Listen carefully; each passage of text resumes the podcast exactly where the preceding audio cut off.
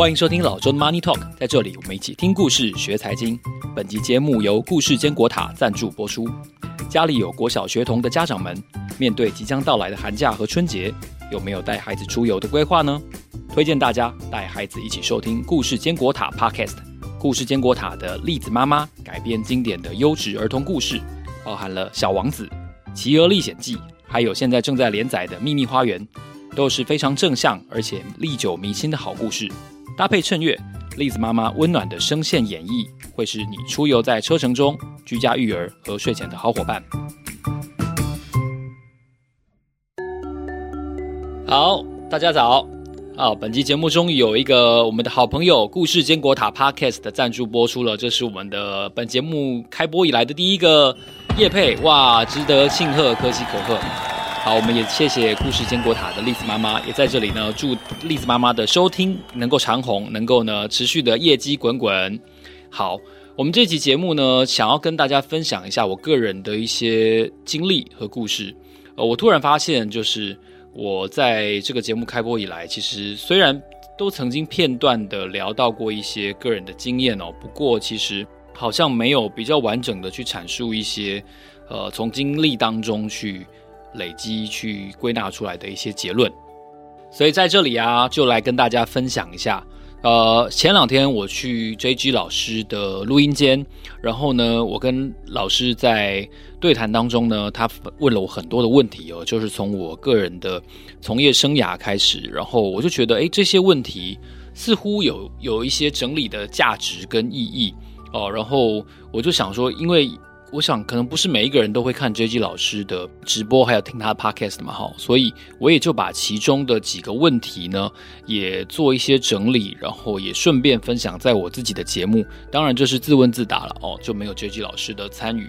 今天会来问几个问题哦，先把这几个问题，我给我自己的问题哦，给老周自己的问题来，呃，先问大家。好，就是你有听过吗？你知道这些事情吗？那如果是你自己的话，你可能又会怎么自处？怎么面对这样子的挑战呢？好，呃，JG 老师呢就先问我说：“你曾经因为报道被告这件事，大部分的人以为只会发生在电影中，你可以分享这段故事吗？”好，所以就是老周被告的历史，然后。另外，他也问我说：“身为财经记者，你一定听过很多的消息和内线，你自己或同事曾经根据这些消息来操作吗？后来的结果是什么？”啊，我相信可能也有很多人会想问类似的问题。另外，嗯，JG 老师的下一个问题是，在他的线上课当中谈到资讯的品味很重要。呃，在你的专业经验里，大家很在乎什么类型的消息？啊，但其实这些消息对股价并没有那么重要。什么又是真正重要的消息？这个问题我我自己其实蛮喜欢的。好，另外他问到，现在很多人都很 formal，害怕错过机会，会让自己身处在一种资讯焦虑的状态。你每天的工作需要接收这么多资讯，你是怎么过滤和判断这些资讯的？最后一个他问我的问题是在你的网站上有一句话说，从知名企业与家族的历史经验出发，为读者分享宝贵的管理学与行为财务学知识。呃，他就问我说，我未来有什么样的计划或目标？哦，这以上是这五个问题，我也想要透过一集节目呢，跟大家分享一下我的经验和心得。好，首先就先来介绍一下第一个问题，我确实曾经因为报道被告过哦。然后在这里呢，我要先跟大家推荐一个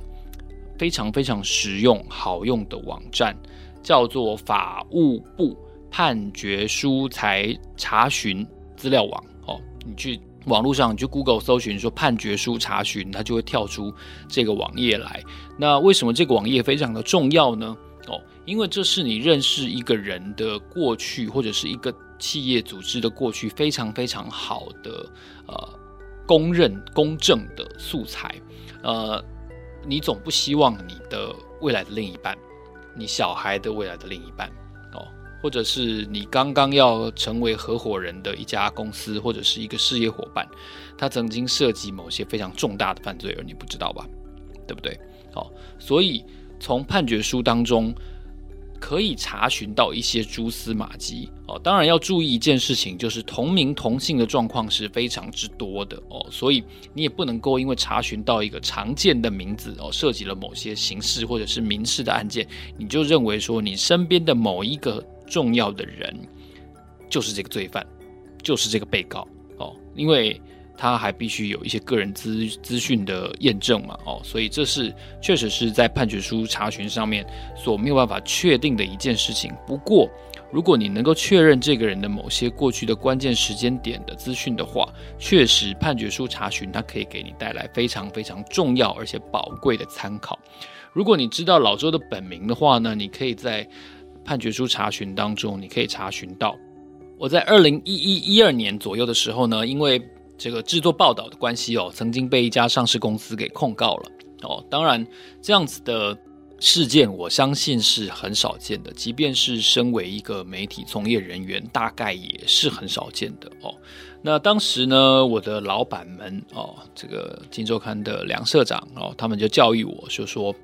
身为一个记者呢，被控告是非常有机会、非常可能的事情，但重点是。千万不可以打输，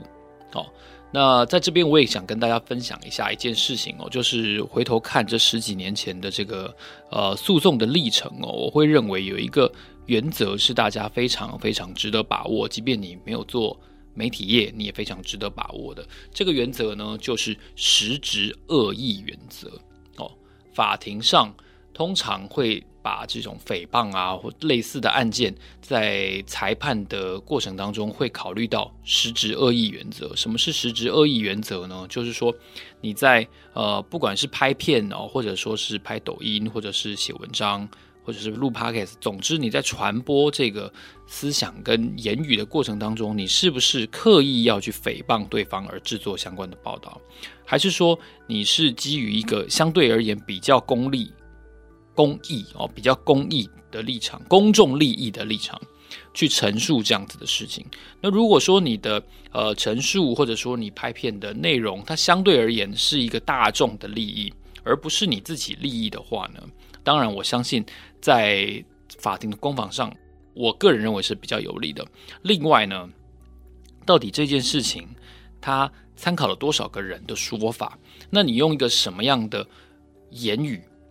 或者是表达的意思去去陈述它哦。如果你用比如说公认是比较攻击性的，甚至是侮辱性的字眼去陈述的话，那当然你最终被判决有罪的机会其实是比较高的哦。因为同样一句话，你选择用一个比较刻薄、一个嗯带有侵略性、伤害性的字眼的话，那它就不是那么中立了，对吧？哦，所以实质恶意原则，我觉得是在嗯这个诉讼当中哦，我觉得很重要的一件事情，因为我不是代表一个股东哦，我不是代表我自己哦，我是代表可能好几万个股东，他们共同的心情，或者是当他们当中共同的疑问，我希望表彰的是全体股东的利益，然后去回应某些忧虑的人的说法。那当然，当时我也参酌了不少专家意学者的意见哦，所以其实整体来看的话，如果你想要在这个涉及诉讼的时候哦，能够全身而退的话，我觉得你应该要把握几个原则，就是不要做恶意评论哦，然后你要去去思考一下，你能不能够说得比较委婉而且全面一点。那全面的方式并不是你自己说就代表了全面，你可以找一些比较。是专家的意见哦，比如说，如果你你谈的是食品的话，你也许可以找一些，呃，拍拍食品的 YouTuber 啊，哦，看这个开箱的 YouTuber 啊，或者是拍，比如说开餐厅的人呢，啊，他们的意见，我觉得相对而言，那就比较中立一点了哦，他不要那么的全面，然后也不要那么情绪化。我觉得这件事情是在嗯自媒体这么流行的时候，其实很多人都会忽略的。所谓的实质恶意原则，在这边也跟大家分享一下，就是十二年前我被告的经验哦，带给我了哪些教训？这是第一个问题。第二个问题呢，是他 JG 老师问我说，呃，身为财经记者，我听过很多的消息或内线，yes，我听过很多的消息或内线，呃，不管他是事后有没有被验证，然后被验证的，嗯，就是。真实程度跟这个得到消息的这个人他所陈述的到底接近不接近，这个先不管。但我确实得到过非常多的消息或内线哦。我自己曾经根据这些消息来操作吗？Yes。那他的经验是，我觉得我在从业的前几年呢，我确实曾经这样子操作。然后我会，因为我会听到很多的消息，不管我事后有没有写这个文章，我我印象当中我是听过非常多的消息，那听了就想要买。然后后来呢，是不久之后，我的师傅啊，张股神呢，他就他就跟我讲了一句话，我印象非常深，然后然后我我觉得也非常受用，我也顺便在这里分享给大家。我们的这个股神张股神呢，他就跟我讲说，他觉得完全没有必要跟着我听到的消息。来做投资哦？为什么呢？因为他告诉我说，如果你听到的这个消息啊，没有重要程度不到你会想要抵押你的房子去买的话，买到爆、买到满的话呢，那他就不会改变你的人生啊。那既然你都不敢去押房子去试图改变你的人生了，那你为什么多费力气去去？追逐一个其实你自己并不熟悉的消息呢？哦，那那后来说真的，我听到非常非常多的消息，呃，中间确实曾经有一两次，我会觉得哇塞，这个消息，呃，它的可靠程度高到我觉得我我可以抵押我的房子，我应该抵押我的房子去买股票。那但 这这，但要抵押房子去买股票是一个非常之。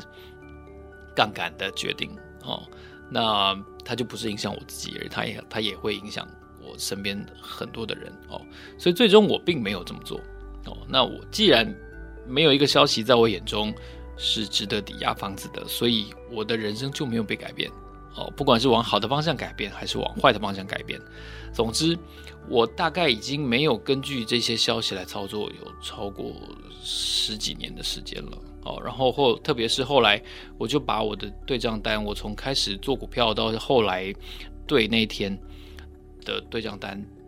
全部把它列成一个 Excel，然后我就发现一件事情啊，就是嗯，我在特定的时期，如果你选定一个时间的话，那个期间我大概是可以打败指数，但是我没有办法在连续可能三年五年的情况下打败指数，而且这已经是在。嗯，八年前了，哦，八年前了，这么久了。然后那一次那个晚上，我熬夜熬到很晚，我记得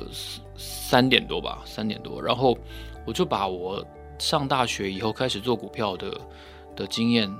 把对账单，因为我没有换券商，我就把对账单一笔一笔的，一年一年的给叫出来，然后把它合在一起。哦，然后我就发现，呃，为什么我我没有办法从头到尾打败指数呢？因为呃，媒体工作他常常会需要出差，然后在扛大题目，在准备这些大题目的时候，呃，你总有很忙的时候，你总有忙到你一回家就倒头就睡，然后你会隔天会忘了下单哦，然后可能比如说小孩子身体不舒服啊，可能前一天跟老婆吵架，哦，两个人都是睡前就是不和解啊，然后一吵就吵了好几天呢，啊，或者说你一出国出差就出了好几天呢。那你总不可能在出差的期间，你还随时拿着手机，哦，用用 VPN 回台湾下单之类的吧？哦，那既然如此，这些空档就造成了我绩效当中的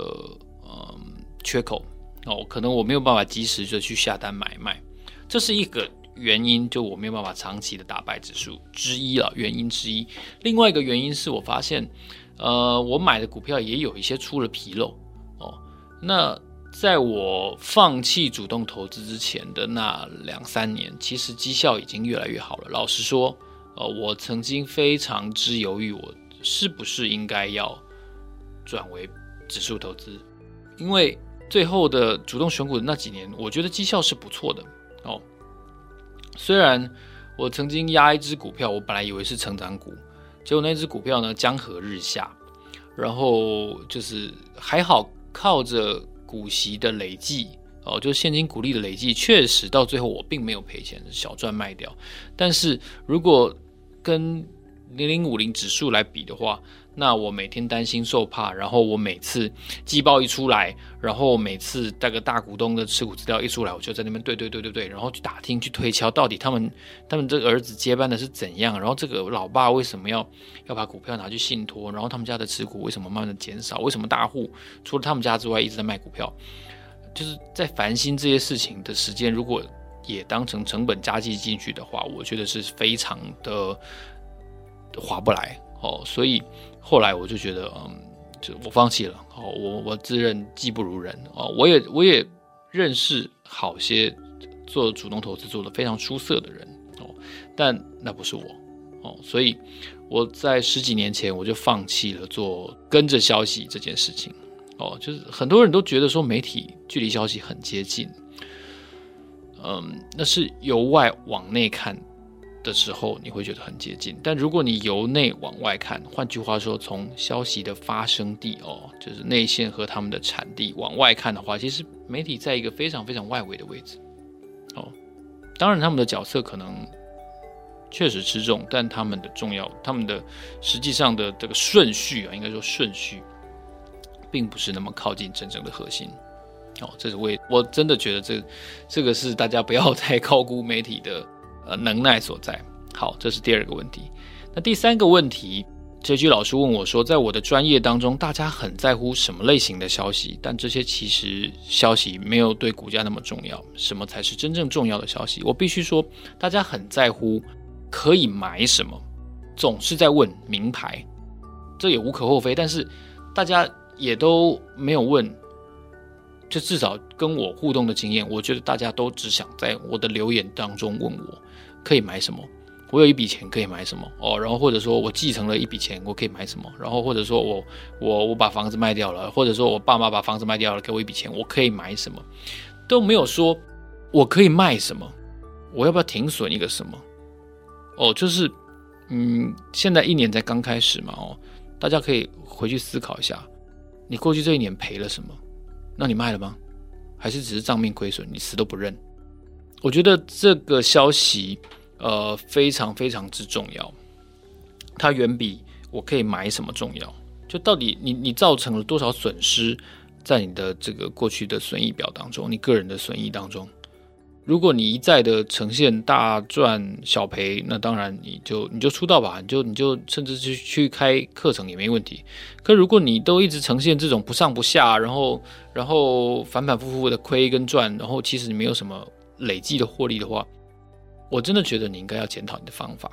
哦，方法学、你的逻辑、你的系统，都是远比我可以买什么重要的。哦，我后来退出主动投资有一个非常重要的一个原因，是我后来觉得自己的脸皮很薄。确实曾有不少的大哥前辈告诉我可以买的股票在起涨点附近，那但是我总不能三天两头就去问他会涨到多少钱？哎，怎么跌八趴了？是不是出了什么事？我我我自认我没那个脸啊，一天到晚去追问这些事情。所以后来我就干脆放弃了，就是听到我就哦非常感谢，我由衷的感谢，我真的对每一个愿意告诉我消息的人，我都非常感谢。但是我追不了了，哦，我卡巴基啊，我我惊没牙了，哦，这个这个 有点像这个味道，就是我真的累了，而且说实话，就是如果我还在主动投资的行列当中载浮载沉的话，我觉得老周的 Money Talk 这个节目。也许不会出现，就算出现了，可能也没有办法走到今天。那，我觉得指数投资给我一个很大的自由度，很大的宽容度，让我能够有一点犯错的空间，能够让我有一个很大的机会去很任性的，嗯，浏览财经新闻，然后用口说、用论述、用采访，然后用阅读好书的方式跟形态去介绍给大家。那也很任性的走到了今天，用一个嗯最小可行产品的形式，当然做做的也许不是很好，就是一个纯粹个人化的一个喜好的形式，但是它容许我犯错哦。大家如果记得这个呃这个香櫞研究 Citron Research 那一集的话呢，啊、呃、他在踢爆恒大那个时候，他回复我的信就是说，Diversification allows you to make mistakes。哦，就是你能不能够忍受你的系统的逻辑，能不能够忍受你犯错，还是你走在一个非常紧绷的一个针尖上面，你容不得一丝错误，你必须全神贯注，你也做不了 Podcast。呃，我想任何事情都是一个 trade off。呃，我也很感谢自己在大概八年前的时候，就差不多动了这个放弃主动投资的念头。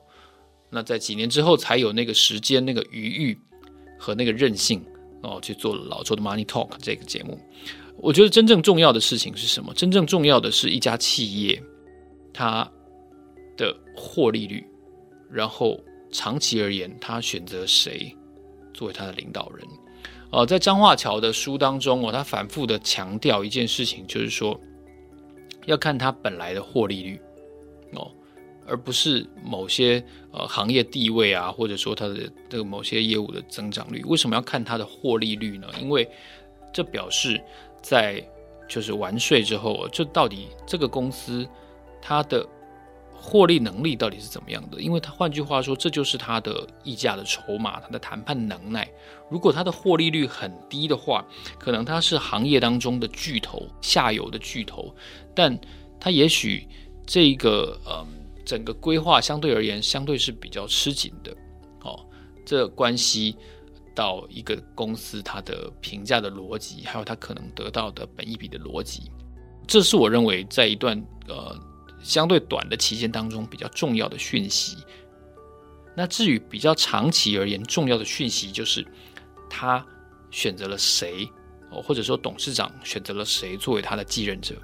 因为有一些。节目在一些节目当中，我可能有提过，就是接班通常是消灭价值，而不是创造价值。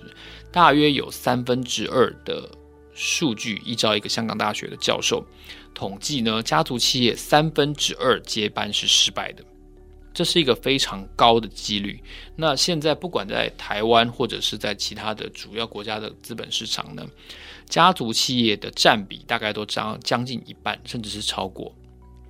那换句话说，主动投资人是非常有机会买到一家接班当中或正在规划接班的企业。如果选人不当，如果上一代哦，这是因为各种的规划失灵的话，企业会面临非常大的波动、股价下跌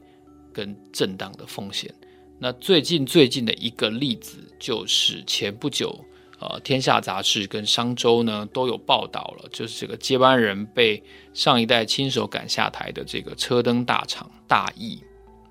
大义的故事，大家值得去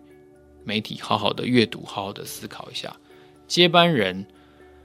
出了一些动荡和状况的时候，他会对呃整个企业长期的经营发生一个非常。巨大的影响，那是我真正真正重视的消息。当然，那个消息没有办法立刻浮现在台面上。它一旦浮现，它的威力和它的长期的呃影响，也不可能立刻完全反映在他的财报上面。正因如此，我们才值得好好的关注这个重要的改变，不是吗？好，这是我给呃哲巨老师的第三个回答的问题。然后这个。第四个问题呢，他问我说：“很多人都非常的 formal，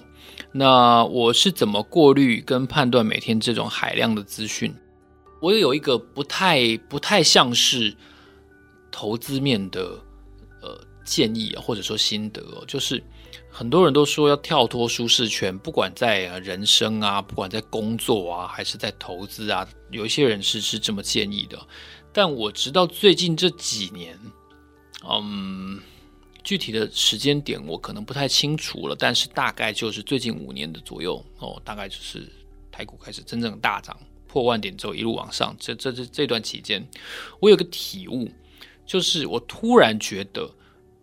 不对，这不对，不是应该跳脱舒适圈，no，反而是反过来，你应该留在舒适圈，但重点是你要把你的舒适圈扩大，什么意思呢？企业也好。呃，我们作为一个上班族的职涯也好，要跟别人竞争，你必然有自身的比较利益，你的竞争利益哦，这就是你比别人优越，你比别人效率高，更便宜、更好、更快，然后更可信赖，然后文字更优美这些地方。如果你真的跳脱了舒适圈，那么你不就是自己摒弃了自己的所谓既得利益哦，就是竞争利益。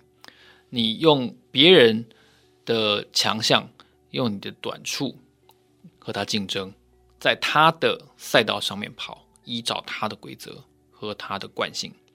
那么你输掉的机会不是很大吗？哦，那如果你不放弃你的比较利益，而是利用一些尝试和容错的空间去创新的话，那不就有机会让别人逼迫他来你的赛道，跟你比赛你的强项、你的长处？那不就有机会让别人来到你的赛道，然后用你的规则来跟他做比赛吗？那你的胜算不是比较大吗？哦，这是我对呃 FORMO 的一个很重要的一个心得，就是在我们。害怕、焦虑、失去机会之前，我们是不是应该先定义一下，什么是我们的机会，什么是呃考验？如果说我们对于机会跟考验都还分不清楚的话，我觉得你可能对于自己的强项跟弱项都还不是那么了解，所以你无法划定何谓机会，何谓挑战。哦，所以。嗯，如果我们常常觉得满天都是名牌，但是我只差只恨自己没有钱的话，我觉得你必然是一个很可能一再投资输钱的人。哦，我们应该花更多的时间在自己身上，我们应该好好的去回去反思一下，到底我们擅长做些什么事情。哦，这是非常值得探讨的，它远比呃什么股票值得买更值得去关注。所以。老实说，我不太在乎绝大多数的资讯哦，反而对于某些呃小地方，呃，我是很在乎的。我我觉得我挑挑讯息有一些个人的偏执，这也许是我从业的的训练吧。也在这边也分享给大家。好，那最后呃，这句老师问我说。呃，我的网站上面写一句话，就是从知名企业与家族的历史经验出发，为读者分享管理学和行为财务学的知识。我一直觉得，每一个人都有都有很大的可能性成为一个家族企业。呃，你会说我并没有要做生意，呃，我怎么会是家族企业呢？那你想想看，你这辈子赚了这么多的钱，然后呃，辛辛苦苦积累了一大笔钱，你有没有可能要传给你的下一代？那你要用什么样的形式？是房子、股权，还是现金，还是珠宝？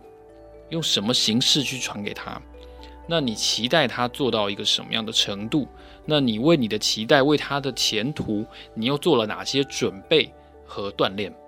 去训练他？那这不就是一个活生生的家族企业崛起和奋发的前戏所看到的样貌吗？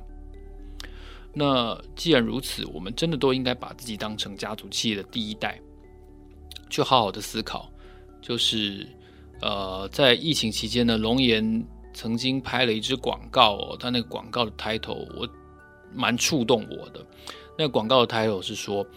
，What is your legacy？哦，就是你你你觉得你在这个世间你想留下一些什么遗产哦，什么遗绪？哦，我非常非常受受感动，就是我也。常常在扪心自问我自己这个问题，就是我打算给这个世界为为我的下一代留下一些什么样的东西？我想要他们未来有一天怎么看我？呃，这非常非常的关键哦。所以，嗯，我现在可能还没有办法非常明确的跟大家分享我的计划跟目标。我觉得很大程度上确实还是边走边看的。但相较于五年前，相较于四年前，本节目刚刚开播的时候，我觉得相对而言它清晰了一些。哦，在很多面向上，我也跨出了很多步，我也犯了很多错。呃，这些呃心得和整理，其实我在二零二四年刚开始啊，就是去年结束的的那当下，我没有一个很好的准备跟机会和大家分享回顾我到底二零二三年做了哪些东西。那也很感谢 JG 老师发给我的这个采访的邀约，然后让我有这样的机会，能够把我的心情、我的整理呢，能够再一次的分享给我自己的听众朋友。那就是这五个问题，我觉得是很好的回顾和反思哦。我相信在二零二四年开始的时候，也值得把这些反思。呃，也一并分享给大家，然后让大家在不管是制定年度计划也好啊，或者是回顾，都能有一个不同的角度和和其他人的意见去做互相的参照。好，也期待能够让大家有一些些实用的价值。今天就不分享财经新闻了。好，也期待你在听完本期节目，我的经验、我的分享和我的展望之后呢，能够告诉我你的二零二四年的。想要做什么事呢？你有没有对自己有什么期待呢？好，期待你在 First Story、在 Apple Podcast 和 Spotify 留下你的意见。老周的 Mind Talk，让我们下期见，谢谢，拜拜。